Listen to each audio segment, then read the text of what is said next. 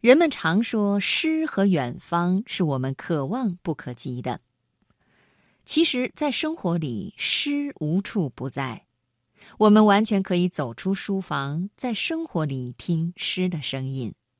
无论是春天、秋天，江南还是塞北，今晚我们就一起来分享蒋勋的散文。有诗，就有了美的钥匙。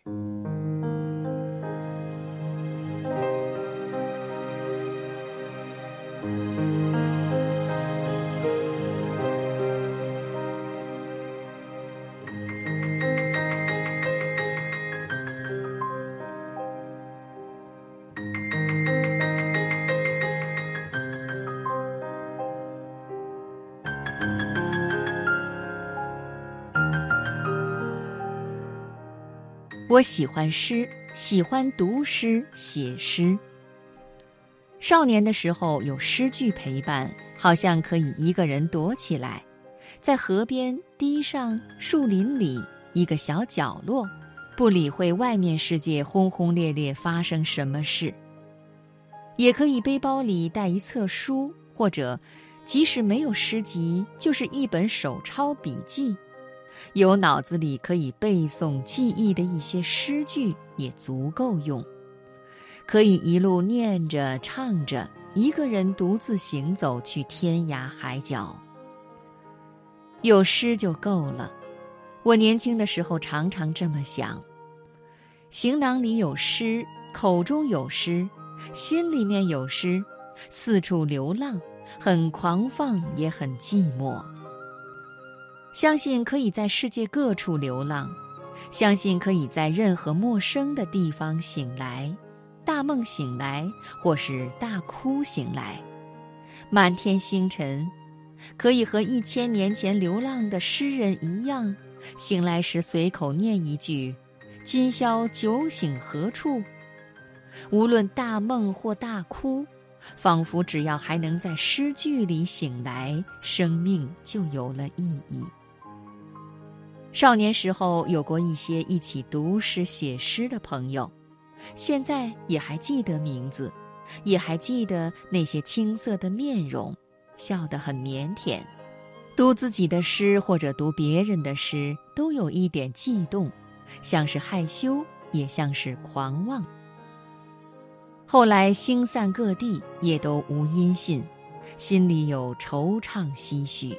不知道他们流浪途中是否还会在大梦或大哭中醒来，是否还会狂妄又寂寞地跟自己说：“今宵酒醒何处？”我习惯走出书房，在生活里听诗的声音。家家户户门帘上都有“风调雨顺，国泰民安”，那是《诗经》的声音与节奏。邻居们见了面，总问一句：“吃饭了吗？”让我想到乐府诗里动人的一句叮咛：“上言加餐饭。”生活里、文学里，加餐饭一样重要。小时候听街坊邻居闲聊，常常出口无端就是一句诗：“虎死留皮，人留名啊。”那人是街角捡字纸的阿伯。但常常出口成章，我以为是字纸捡多了也会有诗。有些诗是因为惩罚才记住的，在惩罚里大声朗读：“明月出天山，苍茫云海间，长风几万里，吹渡玉门关。”诗句让惩罚也不像惩罚了，朗读是肺腑的声音。无怨无恨，像天山明月，像长风几万里，那样辽阔大气，那样澄澈光明。小时候顽皮，一伙儿童偷吃地瓜，被老农民发现，手持长竹竿追出来。他一路追一路骂，口干舌燥，追到家里告了状。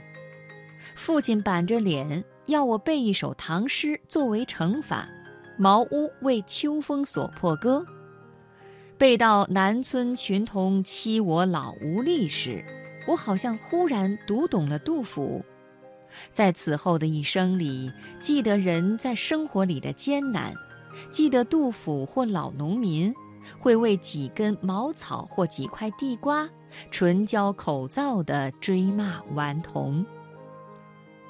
我们都曾是杜甫诗里欺负老阿伯的南村群童，在诗句中长大，知道领悟和反省，懂得敬重一句诗，懂得在诗里。尊重生命，有诗就没有了惩罚。苏轼总是在政治的惩罚里写诗，越惩罚诗越好。流放途中，诗是他的救赎。在一个春天，走到江南，偶遇花神庙，读到门楹上两行长联，真是美丽的句子。风风雨雨，寒寒暖暖。处处寻寻觅觅，莺莺燕燕，花花叶叶，青青暮暮朝朝。那一对长联，霎时让我觉得骄傲，是在汉字与汉语的美丽中长大的骄傲。只有汉字汉语可以创作出这样美丽工整的句子，平仄对仗格律。仿佛不只是技巧，而是一个民族传下来可以进入春天、可以遇见花神的通关密语。有诗，就有了美的钥匙。